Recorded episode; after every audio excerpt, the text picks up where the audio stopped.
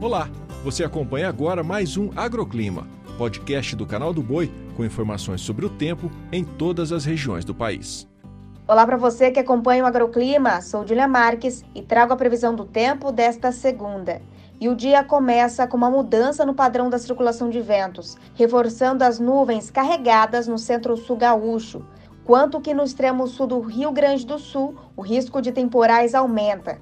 E apesar da nebulosidade, não chove em Santa Catarina e no Paraná, mas as temperaturas continuam amenas. No Sudeste, as instabilidades perdem força na maior parte da região e o amanhecer pode começar com garoa no litoral de São Paulo e do Rio de Janeiro mas aos poucos o tempo volta a ficar firme. Não chove nas demais áreas dos dois estados, em Minas Gerais e no Espírito Santo. Já no Centro-Oeste, segue sem grandes mudanças. Nos três estados e no Distrito Federal, o sol predomina com pouca nebulosidade e não chove. Quanto à umidade relativa do ar, continua extremamente baixa.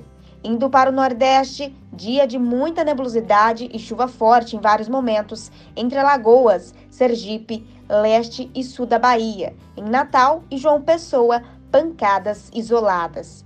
E a semana começa quente sobre o norte do Brasil.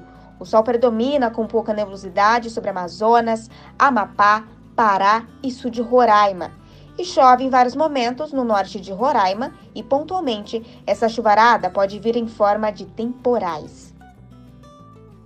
O agroclima pode ser acompanhado também na programação do Canal do Boi e em nosso portal, o sba1.com.